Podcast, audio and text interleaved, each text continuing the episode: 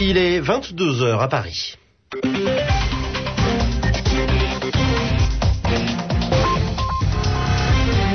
Journal présenté par Kassongo Mwena Yamba Yamba.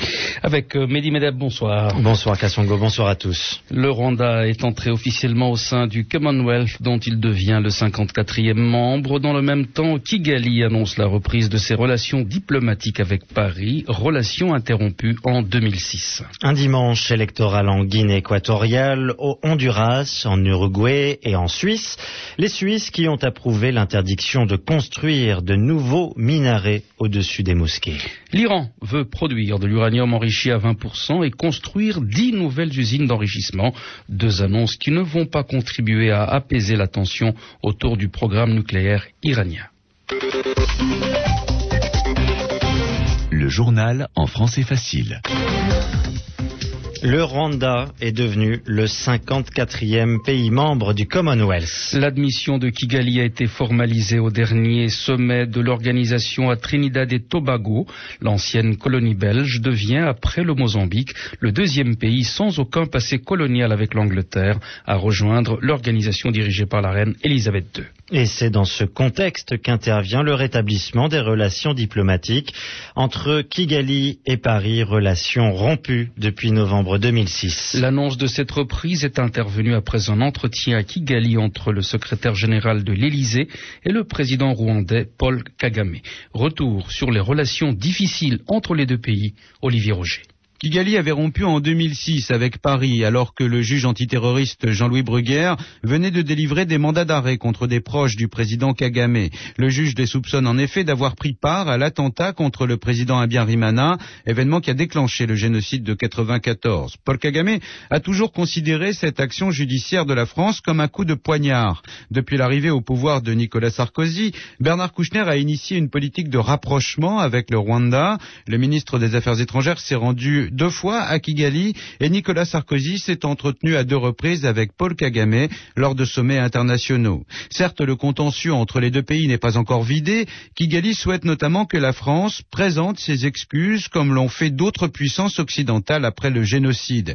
Mais cette normalisation survient alors que le Rwanda vient de faire un pas hautement symbolique hors de l'espace francophone. L'entrée du Rwanda dans le Commonwealth consacre en effet une volonté de Paul Kagame d'ancrer son pays au plus près de son allié britannique. Le Rwanda est le premier pays de l'espace francophone à rejoindre l'organisation anglophone. Il est aussi le deuxième pays après le Mozambique à adhérer au Commonwealth sans jamais avoir été une colonie britannique ni même sous mandat britannique. Une cérémonie de souvenir a eu lieu ce dimanche près de Moroni aux Comores. Cérémonie en mémoire des victimes de l'accident de l'A310 de la Yéménia le 30 juin dernier au large de l'archipel de l'océan Indien. 153 morts et 83 corps retrouvés en mer. Aujourd'hui, ces funérailles ont eu lieu en présence du président comorien Ahmed Abdallah Mohamed Sambi. En Israël, l'aile dure du Likoud passe à la contre-attaque. Les radicaux ne sont pas d'accord avec le gel de la colonisation pour 10 mois proposé par le Premier ministre Benjamin Netanyahou. Il lui reproche d'avoir cédé aux pressions de Barack Obama, le président américain traité au passage d'antisémite. Israël qui se dit prêt à libérer 980 prisonniers palestiniens en échange du soldat Gilad Shalit, détenu depuis plus de trois ans dans la bande de Gaza. Pour la première fois devant la Cour suprême, le procureur de l'État hébreu a précisé le nombre de prisonniers pouvant être relâchés dans le cadre d'un éventuel accord d'échange avec le mouvement islamiste Hamas.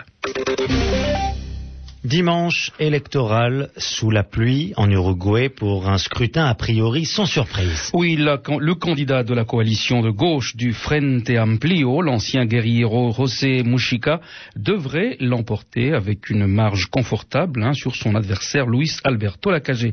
Ambiance électorale à Montevideo, Jean-Louis Buchet. Sur le plan politique, l'ambiance est très tranquille. Les Uruguayens sont des gens plutôt calmes, modérés et très respectueux de la démocratie. Durant les campagnes électorales, quand des groupes de militants se croisent, il n'y a ni bagarre ni invective. Et aujourd'hui, la tranquillité est d'autant plus grande que le résultat paraît acquis, tous les sondages donnant une confortable avance au candidat de la coalition de gauche, José Pepe Mujica, sur son rival de centre droit et ancien président, Luis Alberto Lacage. Alors, contents ou résignés, les Uruguayens se rendent aux urnes. Un violent orage s'est abattu sur Montevideo à la mi journée. Plus grave est la situation dans le nord du pays, où orages et tempêtes sont annoncés, alors que ces derniers jours, 7000 personnes ont dû être évacuées pour cause d'inondations. En dehors des conséquences du mauvais temps, la seule surprise que pourrait réserver le scrutin serait que Mujica ne soit pas élu ce soir. Nul ne paraît douter de la victoire de cet ancien guerriero, aux allures de grand-père tranquille, y compris parmi les partisans de la KG. Il faudra sans doute attendre qu'elle se confirme pour que les Uruguayens eux-mêmes prennent toute la mesure de l'événement. Jean-Louis Boucher, Montevideo, RFI. Élection présidentielle au Honduras, cinq mois après le coup d'État qui a renversé Manuel Zelaya. Le candidat conservateur Porfirio Lobo est donné favori. 30 000 policiers et gendarmes ont été déployés dans le pays pour prévenir tout incident. On votait aussi pour la présidentielle en Guinée équatoriale. Ce petit pays d'Afrique centrale qui n'a pas connu d'alternance depuis 30 ans. Le président sortant, Théodore Obiangema Bazogo, se présente en favori face à quatre petits candidats. Surprise, en Suisse, plus de 57% des électeurs ont approuvé l'interdiction de construire de nouveaux minarets au-dessus des mosquées. Le référendum sur cette question avait suscité une campagne électorale ressentie comme étant dirigée contre les étrangers. Mais on s'attendait, d'après les sondages, à une victoire du non. Laurent Mossu. La surprise est immense. Contrairement à ce que prévoyaient tous les sondages, le peuple suisse s'est prononcé en faveur d'une interdiction de toute nouvelle construction de minarets. Le vote a été acquis à une large majorité de l'ordre de 57%. Les nationalistes à l'origine du projet pavoisent tout en cherchant à rassurer, la liberté religieuse n'étant rien affaiblie, la situation des musulmans de Suisse ne s'en trouve pas modifiée, affirme-t-il à l'unisson. Dans les milieux politiques qui s'opposaient au projet, la défaite est cinglante. Ils craignent tous désormais qu'une grave atteinte soit ainsi portée à l'image du pays dans les pays arabes et musulmans. Dans les cercles économiques, on redoute des retombées tant sur le plan financier, touristique que commercial.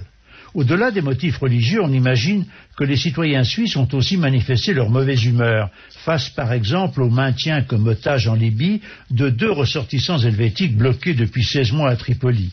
Et puis, nombre de chrétiens ne voulaient pas se satisfaire d'une situation déséquilibrée. La pratique d'une religion autre que l'islam est contrecarrée dans les pays du Golfe, par exemple. Laurent Mossu, Genève RFI. Téhéran veut produire de l'uranium enrichi à 20% et construire dix nouvelles usines d'enrichissement. Faites deux jours seulement après une résolution de l'AIEA, Agence internationale de l'énergie atomique, condamnant le programme nucléaire iranien, ces deux annonces ne vont pas contribuer à apaiser la tension autour du programme nucléaire de l'Iran. Aux États-Unis, quatre policiers ont été abattus ce dimanche par un inconnu. Les quatre fonctionnaires étaient attablés dans un café près d'une base militaire dans l'État de Washington. Ils s'apprêtaient à aller prendre le service. Au moment des faits, le meurtrier a réussi à prendre la fuite. Vous êtes à l'écoute de Radio France Internationale. Il est 22h08 minutes à Paris. Et c'est dimanche, Yvan Amar nous propose l'expression de la semaine. Et il passe à la vitesse supérieure. La grippe A, celle qu'on appelle aussi la grippe H1N1, passe-t-elle à la vitesse supérieure? Ou plutôt, l'épidémie de grippe passe-t-elle à la vitesse supérieure?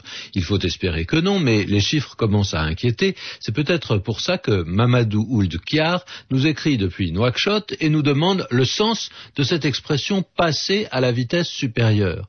Bien entendu, cela veut dire augmenter, mais attention, augmenter de façon importante. Et surtout, il ne s'agit pas d'une progression continue et régulière. C'est plutôt un saut que ça fait passer. On change carrément de catégorie et c'est tout le rythme qui a été modifié. Si l'épidémie passe à la vitesse supérieure, on entend par là qu'elle est soudain beaucoup plus importante et donc qu'elle nécessite, qu'elle demande un traitement différent. On va la considérer d'une autre façon. Le danger qu'elle représente n'est plus de même nature. On a fait, comme on dit, un saut qualitatif. Ça aussi, c'est une expression qu'on entend. Hein. Euh, on est passé à un autre stade. Alors attention, l'expression n'est pas toujours utilisée de façon négative. La marche d'une affaire peut passer à la vitesse supérieure, c'est-à-dire que le volant d'affaires, le chiffre d'affaires, tout d'un coup est beaucoup plus élevé. Et il y a une autre expression assez à la mode pour dire à peu près la même chose. On parle de monter en puissance. Dans les deux cas, L'image semble faire référence à un moteur ou à une voiture qui change de régime. On parle euh, ainsi de changer de vitesse, de passer de seconde en troisième ou de troisième en quatrième. Les possibilités ne sont plus du tout les mêmes. La puissance développée ne se compare pas avec ce qui précédait. Et vous allez bientôt passer à la vitesse supérieure avec les sports dans un instant. Il est bientôt 22h10 à Paris.